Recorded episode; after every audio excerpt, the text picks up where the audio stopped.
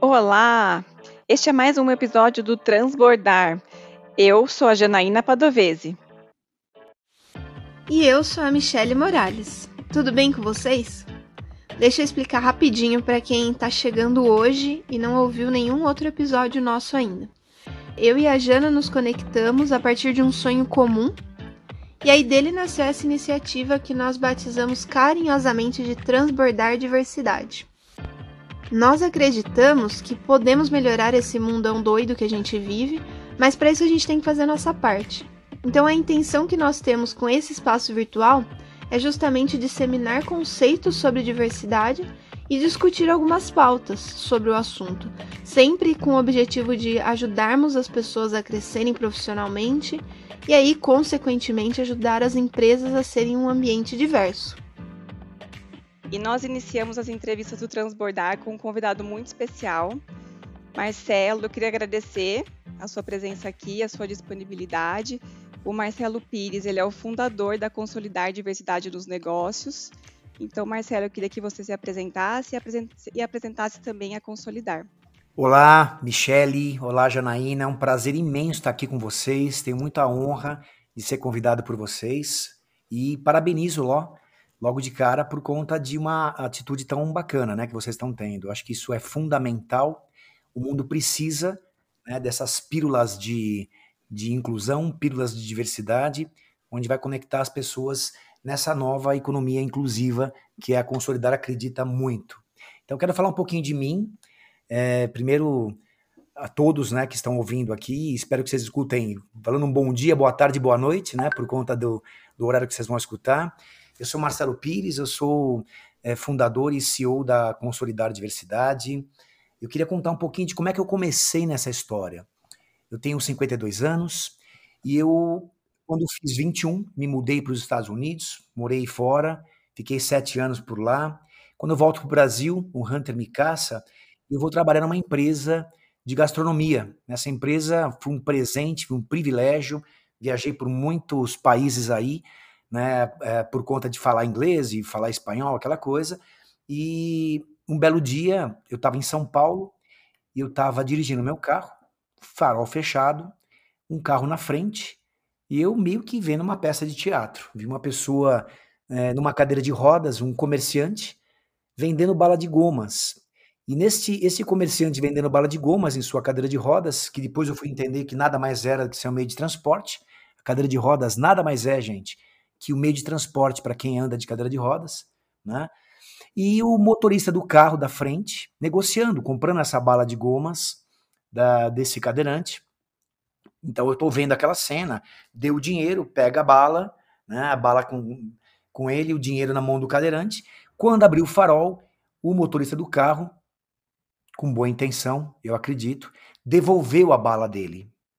Então o, o cadeirante ficou com a bala e com o dinheiro. Quando o motorista vai embora, eu fiquei com a cena do rosto daquele cadeirante. Quando eu vi aquela cena, eu percebi que algo estava errado. Na época eu não sabia. Eu só entendi que algo estava errado. Hoje eu entendo que aquilo chama capacitismo, quando a pessoa, embora muito bem intencionada, ela cria um sentimento de dó pelo outro, e esse sentimento de dó pelo outro faz com que a pessoa se sente é, mal por isso. Né? Então, aquele cadeirante, naquele momento, ele não queria ganhar uma esmola. Aquele cadeirante, naquele momento, ele queria trabalhar e ser digno e levar o leitinho para a criança no final do dia. Aquilo mexeu muito comigo, muito. E eu acabei, é, naquele dia, voltei para a empresa que eu era diretor, que eu viajava é, volta ao mundo, um trabalho divertidíssimo e muito bem remunerado. Me desliguei da empresa e comprei um posto de gasolina porque eu imaginei que num posto de gasolina esse cara pudesse é, trabalhar. Até porque na hora que eu vi aquela cena, eu tentei me livrar desse meu chamado, eu diria assim, um chamamento, um chamado, um propósito, um day one. E eu me lembro que eu fui num posto de gasolina e falei com o dono do, do posto de gasolina, falei, amigo, eu vi uma cena, contei isso que eu acabei de relatar para vocês, né? e com a esperança que ele fosse contratar. Eu cheguei até com diferenciais competitivos, porque eu falei assim: olha, o cadeirante que está no meio de transporte dele, sobre quatro rodas, ele vai atender o cliente do posto de gasolina, que também está no meio de transporte deles, que é um carro, também com quatro rodas, na mesma altura dos olhos, olho a olho. Imagina então, eu cheguei para o dono do posto e falei assim: imagina então você chegar para essa pessoa né, e oferecer álcool, gasolina, quer tomar um cafezinho, com a mesma altura dos olhos. Eu tinha certeza que o dono do posto ia falar assim: nossa, que bacana essa ideia, eu vou lá buscar esse rapaz. E ele respondeu de forma muito abrupta: eu conheço esse aleijado, e que me deixou muito triste que a, a forma que ele colocou, e ele não vai ter utilidade aqui na empresa. Então eu entendi ali que existia uma relação objeto com os funcionários dele, e eu queria criar um posto com uma relação sujeito. Bom, nasce esse posto em 2001, onde ainda, Janaíne e Michele, ninguém falava em lei de cotas. Naquela época, não sei se vocês lembram, ninguém falava de lei de cotas. Era uma coisa, embora existia em 2001, mas ninguém tinha ainda, a fiscalização não estava muito preocupada com isso. Mas eu lembro que quando eu monto esse posto, para pegar essa pessoa para trabalhar, é, eu contratei 50% de pessoas com deficiência, mais um, para fazer com que o mundo enxergassem essas pessoas e que essas pessoas fossem vistas de forma diferente. Não como dignos de dó, mas como pessoas com potencial de trabalho. E aí nasce o meu propósito. Consolidar depois disso tudo, começa a se enveredar porque a gente começa a receber um monte de visitas nesse posto, é, saem matéria na GNT, é, 97 matérias espontâneas, e eu começo a perceber que tinha um business por aí, que era um business além do posto de gasolina, e que meu propósito podia ser estendido além desse posto. Então nasce a Consolidar para atender clientes que tinham dificuldade na época de contratar pessoas com deficiência, aí sim, com necessidade e obrigação de cumprir cotas.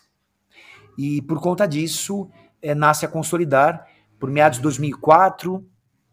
E hoje, a Consolidar é uma empresa de soluções, expandimos para diversidade e inclusão. Então, a gente não trabalha só o pilar da pessoa com deficiência, trabalhamos todos os pilares. E, pô, é um, uma, voltando a dizer, e é um prazer fazer o que eu faço e é um prazer estar aqui com vocês. Obrigada, Marcelo. Eu conheço um pouco, né, a história da Consolidar, eu já tive a, a oportunidade de fazer um treinamento com o Marcelo, né, então, quando eu escutei essa história aí, eu me lembro que me arrepiei inteira, até me emocionei, você deve lembrar disso, né, Marcelo, que eu muito. me emocionei lá bem. no treinamento, é, mas até por isso que quando a gente pensou, né, nas entrevistas, eu pensei no seu nome, e é isso, a gente tem algumas perguntinhas para você. Você Bora. começa, Mi? Começo. Deixa eu me recuperar aqui porque eu ainda não tinha ouvido a história. Muito legal, obrigada por compartilhar com a gente. É, a gente nem precisa comentar da sua experiência, né, nesse universo. Então acho que como que você enxerga, né, os benefícios, quais as mudanças que as empresas elas vão elas vão ter que passar quando elas implementam um programa de diversidade e inclusão, o que que, o que, que elas ganham com isso, né? Qual que é o maior benefício que você enxerga? Olha, Mi, posso carinhosamente te chamar de Mi também? Pode, fique à vontade. Ah, então tá bom. Mi, veja bem, uh, são inúmeros né, uh, uh, os benefícios que, que uma empresa que faz o trabalho de forma verdadeira consegue obter. Eu vou, eu vou contar um pouquinho para chegar nessa tua resposta eu vou contar um pouquinho do que a gente entende pelo processo né, da diversidade e inclusão. Uh, para entrar num programa de diversidade e inclusão, a empresa tem, isso até é uma forma que a Consolidar inventou, né, criou, para poder expressar isso no mercado de forma mais fácil. E eu sempre, agora, para todos que estiverem ouvindo, e todas, é, é muito legal é, se vocês forem gestores de empresa, o pessoal de, de, de RH, enfim, qualquer pilar multidisciplinar de uma empresa, tentem se perceber em que porta vocês vão se encontrar. Eu vou contar para vocês por quê. A, a gente entendeu ao longo da nossa trajetória que existem três portas de entrada de programas de diversidade e inclusão. A primeira porta é a porta do medo. Por que a porta do medo? É a porta que vem através de uma pressão externa da empresa. Então, os gestores, os líderes, os donos, né, depende do tamanho da empresa, presidentes, eles não estão preparados para isso. E aí vem uma questão é, ou ligada a um pilar de pessoas com deficiência ou qualquer outro pilar, mas sempre uma pressão externa. Então, vou dar um exemplo para você. Né? Uh, o Ministério do Trabalho vai e fala assim: olha, você precisa cumprir a cota. E aí a pessoa não está preparada, então esta força externa pressiona a empresa a tomar uma atitude. E quando ela começa a tomar essa atitude, essa atitude ela é, ela é muito ruim por, por algum aspecto, porque é, ela está gerando uma energia do medo. Então, quando a empresa começa a trabalhar por esse motivo, ela faz as coisas apressadas, em vez de fazer as coisas no ritmo. Vou dar um exemplo. Ela contrata uma pessoa com deficiência para atender a cota, não porque a pessoa tem a competência devida, entre outras questões. Quando essa porta ainda, a pessoa quer se modernizar, então às vezes uma empresa, uma multinacional, então vem uma orientação de fora do país, da Europa, seja de onde for, e fala: olha, a gente tem que trabalhar a questão de, de cor e etnia, porque olha, teve um problema aqui com o Floyd, né? Então a gente tem que trabalhar. Quando a coisa é muito superficial assim, aí a gestão chega também e começa também a fazer as contratações. A Consolidar chama isso de comunicação de plástico. Porque a pessoa, pela energia do medo, por essa primeira porta é a porta do medo, essa energia do medo, ela começa a fazer algo muito superficial, a tal da comunicação de plástico. Então ela coloca para aparecer sem ter o desejo verdadeiro de incluir. A segunda porta, que é uma porta um pouquinho mais sofisticada, é a porta da estratégia. Então essa empresa já está um pouco mais madura, a lei não é uma, uma lei mais de fora, muito embora esteja ainda ligado, conectada numa questão de ego e numa questão também de estratégia de negócio econômica. Eu vou explicar. Então a empresa começa a se deparar com alguns processos de educação e começa a entender que o mundo, né, e aí vamos falar de Brasil, ele é bom. Brasil é um dos países mais diversos do mundo. Isso não quer dizer que o Brasil é um dos países mais, países mais inclusivos do mundo. Ele é um dos países mais diversos. Não sei se vocês sabem, quem está ouvindo a gente, o passaporte brasileiro ele é o passaporte mais é, imitado, mais adulterado, não, como é que fala isso? Mais falsificado. É, falsificado do mundo, porque o brasileiro ele pode parecer com qualquer pessoa do mundo. Então, por conta disso, nós deveríamos, né, é, ser mais inclusivos, mas não somos ainda. Então, nós somos um país mais diverso. Então, veja bem, uma empresa que tem uma orientação, que ela começa a querer uh, entender um pouco mais dessa demografia brasileira e sabe que tem mais mulheres do que homens no Brasil, tem mais pessoas negras do, do, que, do que pessoas brancas no Brasil, que tem um número gigante de pessoas matures, né? Acima de 60 a 65 anos. E você começa a entender toda essa demografia e começa a falar assim, pessoal, se a gente não trabalhar nessa marca para atender esse povo todo, a gente está fadado a fechar. E é fato.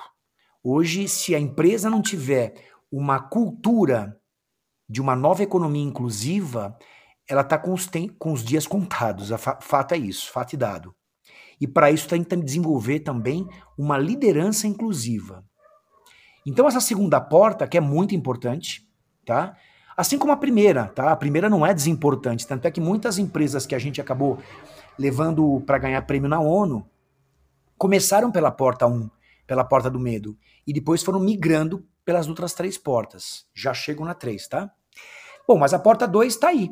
Essa porta da estratégia é quando a empresa começa a fazer isso mais profundamente do que a porta 1, mas ainda ela está ligada na estratégia econômica. E olha, Mi, diria o seguinte: já é um bom ganho, hein? Uma empresa que passa a ser mais competitiva, ter diferenciais competitivos muito maiores, numa porta 2, nessa porta da estratégia, já é um baita de um ganho. Ela vai ser mais competitiva, a marca dela vai falar com mais pessoas, então já é um baita de um ganho. Só que tem a porta 3, né, a porta que a gente mais curte, mais gosta. A porta 3 é quando a inclusão e a diversidade ela passa a ser propósito e um valor da empresa. A porta 3 é a porta do propósito. É quando a empresa já entendeu que quando eles fazem um trabalho verdadeiro de inclusão para esse número grupo de pessoas distintas, que a gente chama de diversidade, e todos nós somos diversidade, diversidade, é, Janaína e, e Michele, não é nós e eles. Diversidade é somos todos nós. E a inclusão é o fato da gente estar tá junto nessa empreitada, né? Como que a gente se entrelaça nessa empreitada. Mas olha só, a porta 3, que é a porta do propósito, você sai de um diferencial competitivo, que é vender mais, falar mais com a tua marca, que tudo ainda isso está muito ligado no racional das empresas. Está muito ligado, a gente chama de do cérebro reptiliano. Por quê? Ainda está numa visão de uma sobrevivência da empresa. Ela está fazendo isso ainda pela dimensão econômica, para se sentir é, é, forte no mercado. Ainda tem uma intenção muito egóica. Agora, a porta 3, meninas, eu diria o seguinte: meninas, respeitosamente, sem desempoderar as mulheres grandes que vocês são, tá? Mas assim, é, a porta 3, que está ligada no propósito, essa porta tem uma outra pegada. Essa porta é quando os gestores já entenderam o quanto é importante a diversidade e inclusão fluir na veia da empresa. E essa porta faz com que a equipe se sinta incluída. Essa porta faz com que as pessoas que não eram antes incluídas se sintam parte do todo. Essa porta aumenta a retenção. Essa porta aumenta a criatividade, porque você começa a dar voz às várias diferenças que cada um tem das pessoas. Não é o grupo da pessoa ou da diversidade que fica segregado, não. Diversidade somos todos nós e todo mundo escuta todo mundo. Então, muita coisa diferente que antes não era ouvida na empresa passa a ser ouvido. Então muda muito o aspecto. E aí, em vez de você ter um diferencial competitivo que a porta 2 oferece, que a porta da oferece. Bom, a porta 1 um nem oferece diferencial competitivo nenhum. A porta 1 oferece só o atendimento da cota, o atendimento de uma regra, né? A porta 2 já tem um diferencial competitivo, agora a porta 3, ela tem um diferencial progressista. O diferencial progressista é quando a sua marca começa a se conectar com o coração do cliente, com o coração do fornecedor. Enfim, com o coração dos stakeholders. Tem algumas empresas que fazem isso muito bem no mercado brasileiro. E essas empresas elas conseguem ser desejadas para, para trabalhar com elas. É diferente de muitas outras empresas aqui, não estou aqui para citar nomes, né? Que as pessoas têm medo de negociar. Tem empresas que têm estratégia de compra é, de forma tão abusiva que acaba espantando isso, gente. Numa economia pós-pandêmica, numa nova economia que a gente chama de consolidar, a gente chama de nova economia inclusiva, não tem mais espaço. Uma liderança que não consegue discernir uma comunidade de diversidade, ela não tem mais espaço. Uma liderança gerencial antiga, de velha economia, não combina mais com uma liderança inclusiva de uma nova economia inclusiva. Me respondi? Muito. Olha. Eu até ia já puxar uma pergunta que a gente faria aí mais para frente, mas acho que tem tudo a ver agora. É é, você falou da, dessas três portas, né? Na sua experiência na Consolidar, é, aonde estão as empresas brasileiras, assim, na sua maioria? Quem procura consolidar tá, começa da onde, assim? Você vê mais gente na porta 1, mais gente na porta 2? Como é que é esse cenário na sua experiência? Olha, eu vou te falar, eu tenho, eu tenho eu posso dizer que é o meu lugar de fala falar isso, porque a gente conversa com várias empresas todos os dias, o tempo todo, sete dias por semana.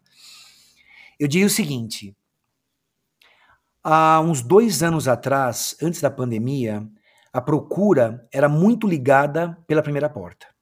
Muito ligada. E depois aconteceram algumas questões no mundo, né? É, sectariadas, é o Floyd que é assassinado, é o outro que é assassinado, é o outro que é machucado. E aí a gente começou a entender que migrou de uma forma natural para a segunda porta, a porta da estratégia. As empresas começaram a entender, eu acho que de forma natural, é, que é estratégico trabalhar diversidade. Elas começaram a perceber que sem diversidade elas estão fora do, do jogo. Elas vão, vão sair fora do jogo, já estão saindo fora do jogo. Né? Bom, diga-se de passagem, existem empresas que a Consolidar atende e que chegam até nós assim, olha só, vou dar um exemplo.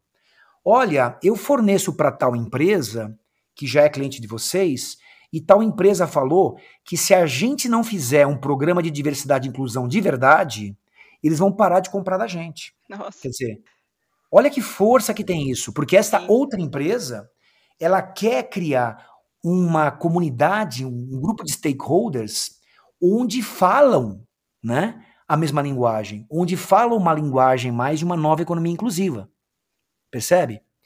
Agora, é muito difícil ainda a gente ter uh, uma receptividade, uma, uma chegada batendo na nossa porta pelo propósito. Mas eu vou contar uma coisa. E aí eu vou dizer de você, Janaína. Quando a gente fez a primeira sessão, né, com você, e você se emocionou, como você colocou aqui um pouquinho antes, a gente começa a entender que já tem gente, e muita gente na empresa, que já está na terceira porta. Só que a empresa às vezes não chegou. Então, assim, a gente sente muito, principalmente pessoal, né, uh, uh, que começa a procurar a gente, já são pessoas que estão ligado mais numa vertente mais humanizada nas relações. Então, tem muita gente que às vezes quer contratar gente, fica aflita para contratar gente, às vezes a gente não consegue evoluir no processo porque ainda a gestão da empresa não chegou nesse pé. Tem muita empresa que acontece isso. Mas eu diria que ainda a primeira porta, porta do medo, a segunda porta, porta da estratégia, são as portas muito mais procuradas. Tá. Eu até, nem sei se eu falei para você, Mi, eu fiquei sabendo não faz muito tempo aí de uma empresa grande, assim, eu fiquei chocada. E eu acho que é verdade, porque eu soube de fonte confiável, assim, que demitem mulheres que, que voltam de licença maternidade. Então, quer dizer, Nossa. aí eu falo, meu Deus, né? Nos dias de hoje, uma empresa deste tamanho, assim, eu como consumidora, é, não compro mais, né? Assim, se eu puder não comprar, eu não compro mais, porque não, não tá certo, né? Não tá certo e esse tipo de coisa não pode mais existir. Ou muda, ou muda, né? Nossa. Não, perfeito, Janaína. O que você está dizendo é seríssimo e você acabou de dar um exemplo real, né? Literal, é, de uma relação onde a, a pessoa desconecta de um possível valor progressista que não teve. Então, por exemplo, eu vou contar o inverso agora. Se você soubesse, nós temos clientes, por exemplo, que quando a mulher fica grávida, eles supervalorizam. Não é? E aí, quando esse cliente é, faz isso e você fica sabendo da marca, você acaba potencializando o desejo de gastar dinheiro com ele. Você falou exatamente o inverso. Quando a, a pessoa é, descumpre com o combinado né, nessa, nessa ordem natural da humanidade que nós temos, né, de, de um acolher o outro, isso é uma ordem natural, gente, é do ser humano. Nós nascemos para acolher o outro, né? Diga-se de passagem que o, o, o, ser humano é o que mais fica tempo com o filho, porque uma criança não consegue, é diferente de uma zebra quando nasce, deu seis horas o bichinho tá andando lá. A criança precisa de um tempão para ter a vida própria, né? Então, é, nós precisamos desse acolhimento. Então, é da nossa natureza acolher. Quando você vê uma empresa que não está acolhendo, você desconecta. Então é por isso que muita empresa está se conectando com isso. Entenderam que se não for desse jeito, eles não vão, vão evoluir. Muito bem. Quer mandar a próxima aí, Mi? Vamos lá. É, acho que eu vou pegar o gancho aqui da, das três portas e perguntar se tem algum, né? Deve ter algum fator básico é, para que esse programa prospere dentro de uma empresa, né? Desde desde o momento que eles optam por uma das portas, né? Tomara que a da a do propósito. Mas na sua visão, como que é esse caminho, né? Como que quais precisam ser esses fatores assim para que para que o programa prospere dentro de uma empresa? Por onde que ela deve começar? Sem, não, não tem a fórmula, né? Mas na sua visão.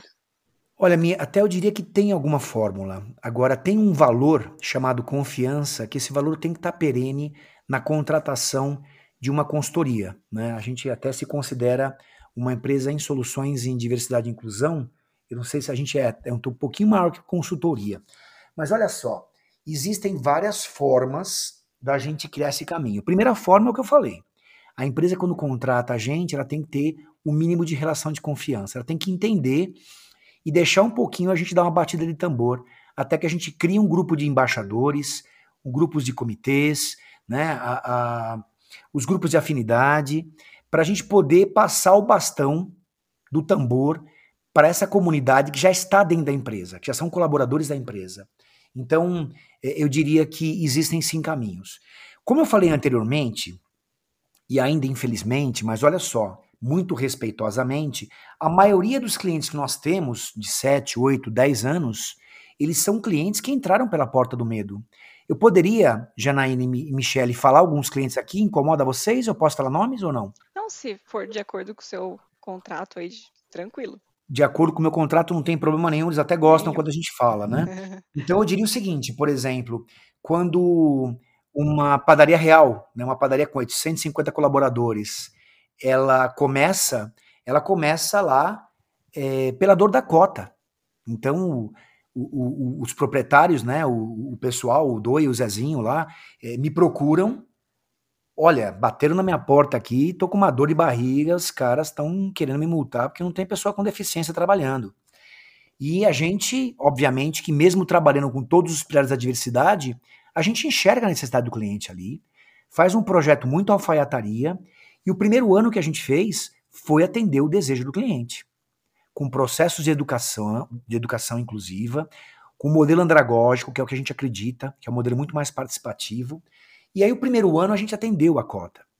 Chegou no final do ano, foi muito legal, que eles chegaram para mim e falaram assim: olha, a gente não quer parar. Tô falando isso há nove anos atrás, tá, gente? A gente não quer parar. Esse negócio ficou bom demais, as pessoas estão mais sensíveis, mas não sensíveis a ponto de, de ficar chorando no corredor, sensíveis no sentido de humanidade, né? sensíveis no sentido de conexão um com o outro. E aí eu quero fazer alguma coisa mais. O que, que vocês sugerem? Aí a gente criou uma outra planta de serviço, onde trabalhava além da cota. Então nós somos além da cota. Bom, isso foi que em 2018 levamos eles para a ONU, junto com a Bosch, levamos a Bosch também para a ONU, para receber prêmio na ONU, e junto com a Camis do Chile. Olha só, e aí, é, depois desse segundo ano, a gente entendeu que tinha uma outra rota para seguir, que eles estavam gostando daquela ideia de diversidade. Então já migrou para a porta 2, que é a porta da estratégia, né? Ainda é uma empresa já muito propositada, mas ainda com a visão ainda ligada na pessoa com deficiência, migramos para a porta da diversidade. Aí é quando a inclusão passa para a diversidade. Então a contratação de todos os outros pilares da diversidade. Então, de lá para cá, a Padaria Real, entre outros clientes, eu diria que a maioria dos nossos clientes hoje já passaram né, a, a, a lei de cota e já estão alcançando a verdadeira demografia do Brasil. Olha que legal. Então, assim, hoje, quando se abre uma padaria, a preocupação deles é assim: como é que é o país? Então, são 50x% de pessoas negras. Então, bacana, vamos colocar 50x% nessa nova padaria. Vamos fazer com que ela seja o Brasil como ele é. São tantas pessoas, são tantas mulheres, vamos colocar tantas mulheres aqui. Vamos fazer um reflexo do Brasil. Então, como, olha, veja bem, e muitos clientes fazem esse trabalho com a gente, tá, gente? Quando uma empresa tem um indicador, olha o nível de, de contribuição que esses caras fazem para o mundo. Dá uma olhada. Quando uma empresa cria um indicador onde eles querem chegar na real demografia do país, em percentuais, isso é, eu diria que o melhor dos mundos. Porque você começa a fazer com que a tua empresa fica verdadeiramente um canteiro de inclusão. Faz sentido? Sim, faz muito sentido. Muito. É, e a gente, é, é, é, difícil, eu não sei, né? Eu não tenho a sua experiência, mas me parece que são poucas as empresas que, que têm isso, né? tantos por cento de negro na população, tantos por cento de negros na empresa. E inclusive em cargos de tomada de decisão, né? Não vale ter 50% de negros só no cargo, né, em cargos operacionais, né? É, me parece que, isso é, que são poucas. Eu, é, é, verdade isso ou estou errada? É muito verdade, Jana, é muito verdade. Infelizmente, ainda é muito verdade. A gente ainda tem é, no nosso país, eu não estou falando só de Brasil, estou falando de mundo agora, a gente ainda tem, por exemplo, você estava dizendo uh, da questão de, de, de coretenia. Vamos colocar um pilar aqui, um pouquinho de coretenia. Uh, fábricas, né? A gente está falando de empresas grandes.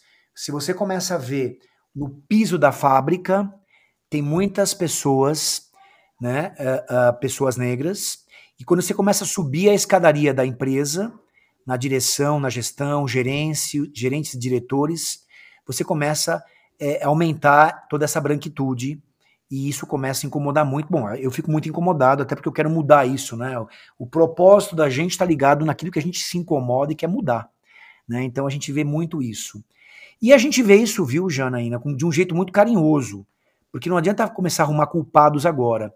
Tem muito formato de, de, de, de muitas empresas de, inclusão que trabalham um processo com o sentimento de criar culpa e apontar os dedos e fazer uma forma muito agressiva. A gente tem uma pegada muito amorosa com isso. A gente quer desenvolver verdadeiramente, é quase que uma revolução do amor, sabe? É uma, é uma consciência amorosa inclusiva. Então a gente quer pegar esses gestores, homens brancos héteros, e de forma muito cuidadosa falar, ah, cara, você tem, tua empresa tem que mudar, né? Do teu lado aqui, quando você fizer o teste de pescoço, que é o que a gente chama, olhar para o lado, você não pode ser só a cara da tua cor. Você tem que misturar tudo aqui. Porque senão tua empresa tá fadada a morrer. A gente assusta os caras um pouquinho, sabe? Uhum. Mas assim, de forma muito amorosa. Então, sim, ainda tem muito problema e é por isso que a gente se sente tão vital e tão único né, nesse mercado. A gente se sente muito feliz por poder contribuir com esse mercado. Muito bom. E nesse. Vou emendar uma aí, se você quiser me interromper, você me fala. Manda bala. É, e o que, que não pode ser feito nessa, nessa caminhada né, de, de implementação de um programa de diversidade? Qual é o erro né, que, a gente, que a empresa não pode cometer? Olha, tem alguns bons grandes erros, tá? Mas eu diria que o, maior, o principal erro é o que a Consolidar chama, isso é uma invenção nossa, tá? De, de comunicação de plástico. O principal erro para a gente é quando a empresa quer parecer algo que ela não é. Ela vê a diversidade e a inclusão, em vez de ver isso como algo transcendente, ela vê como transitório. Eu vou te dizer o que é isso. Bom, o que é transcendente é da humanidade. Né? É uma ordem natural, é algo que existe, é. Existe há muitos anos e vai continuar existindo. Então a diversidade e a inclusão, ela é transcendente, é algo da natureza humana. A gente está atrasado com isso, mas é transcendente. Muitas empresas enxergam isso como transitório, como moda. E quando as empresas enxergam isso como algo transitório, é quase que explicando o que é transitório, é mais ou menos rede social.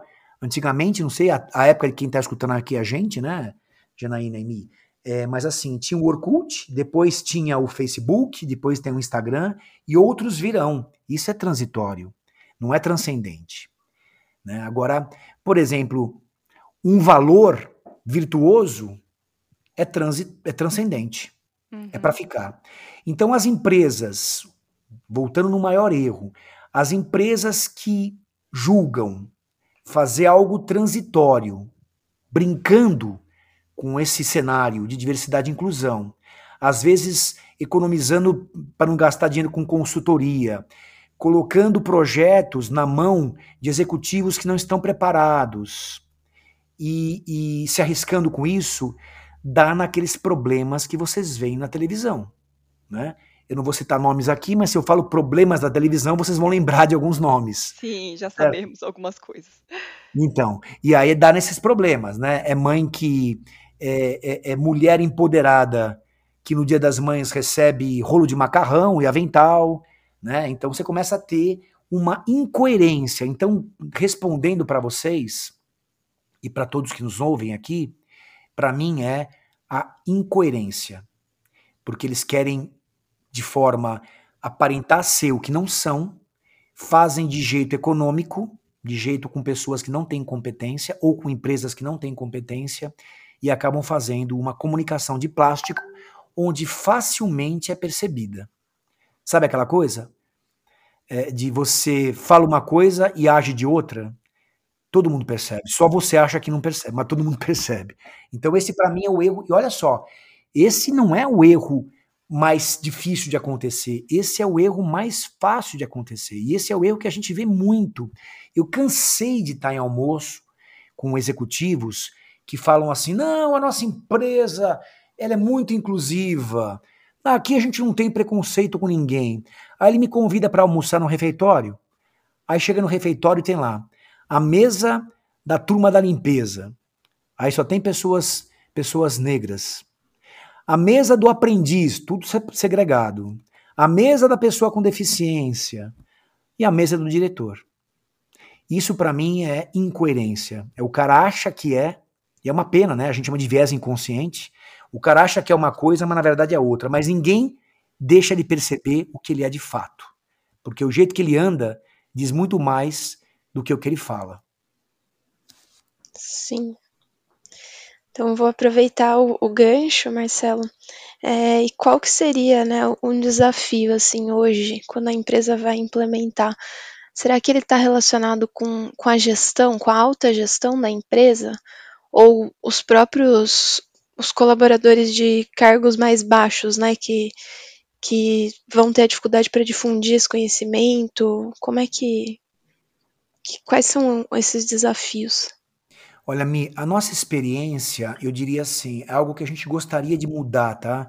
Mas tem algo, tem coisas na vida que, que, que são muito difíceis de mudar, né? O, os casos de sucesso que a gente tem é quando a alta gestão da empresa compra a ideia e confia. É, a gente já participou de algumas empresas onde começamos pelo piso da fábrica, pessoas muito comprometidas e propositadas, eu diria o seguinte: se eu fosse o dono dessa empresa, eu colocaria eles para presidir, né? Mas não é o que a empresa vê, então eles continuam vendo a pessoa como incapaz. E eu vi muita gente pedir conta por causa de sessões de educação onde a pessoa se frustra, ela começa a fazer o processo, começa a se empoderar, só que não avança na diretoria, não avança na gerência. E aí a pessoa que já ganhou um outro tamanho, né? Como Einstein diz, né? A gente quando aprende alguma coisa, você não consegue voltar ao que você era. Quando você tem essa, o estalo, né, da, da, da, da consciência, você não consegue voltar atrás. Você não vai disfarçar que você não percebe que está errado. Você vai ser o que você é, você é outro cara, você é de outro tamanho, você é de outra pessoa.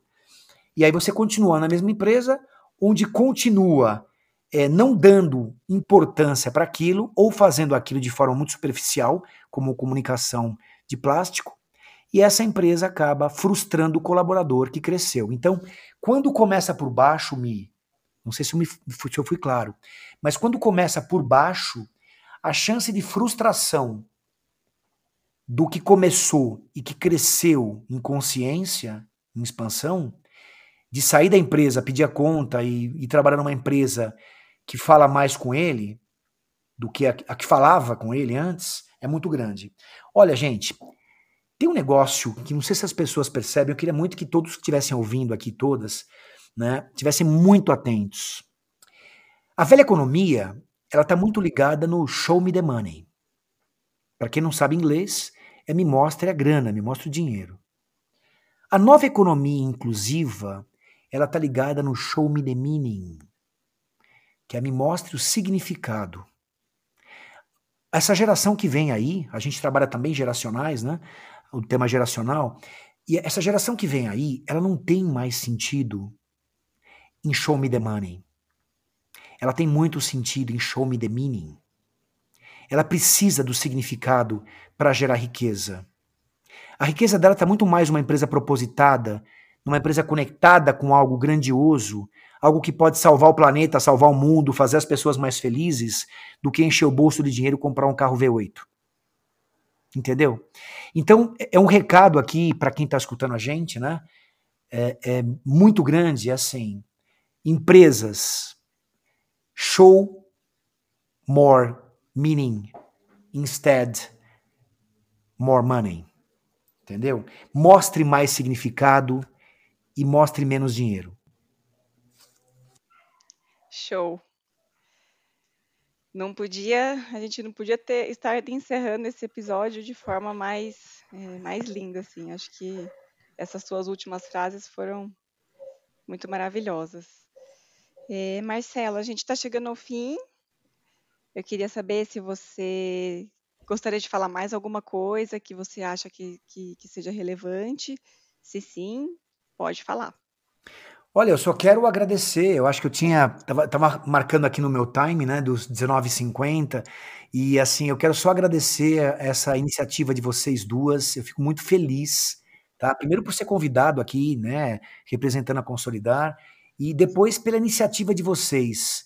É, o mundo precisa disso, precisa disso, gente. Se a gente não, não botar a cara, não se desavergonhar, né? E entrar para botar a voz né, uma voz amorosa. Eu acho que o nosso lugar de fala tem que ser um lugar de amor. É a revolução do amor. Não é apontar dedos, não é julgar o outro.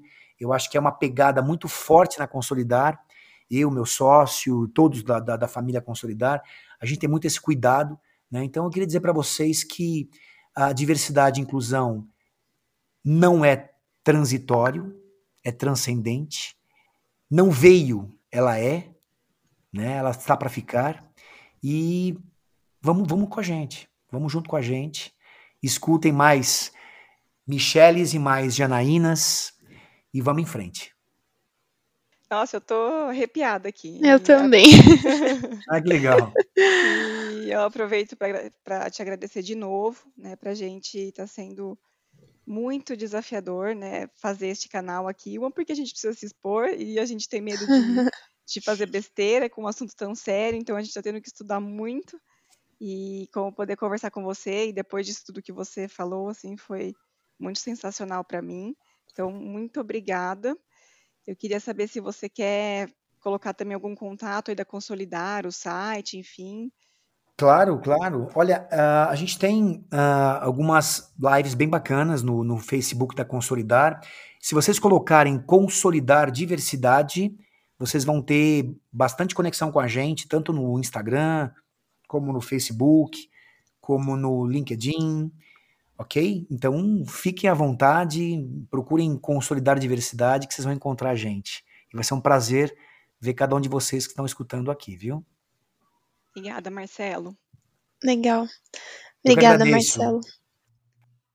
Bom, pessoal, nós esperamos que o episódio de hoje tenha sido tão útil e incrível para vocês quanto foi para a gente. Sintam-se à vontade para divulgar o Transbordar Diversidade podcast. Nós estamos disponíveis aqui no Spotify e lá no Instagram também, transbordar.diversidade. E se você tiver algum comentário, alguma sugestão ou queira simplesmente conversar com a gente, entre em contato pelo Insta, pelo e-mail. Vai ser um prazer conversar com vocês.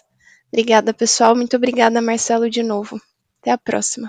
Eu que agradeço, Michele, Janaína, um prazer. Muito obrigado. Tchau, tchau, pessoal. Tchau, tchau, Marcelo. Obrigada.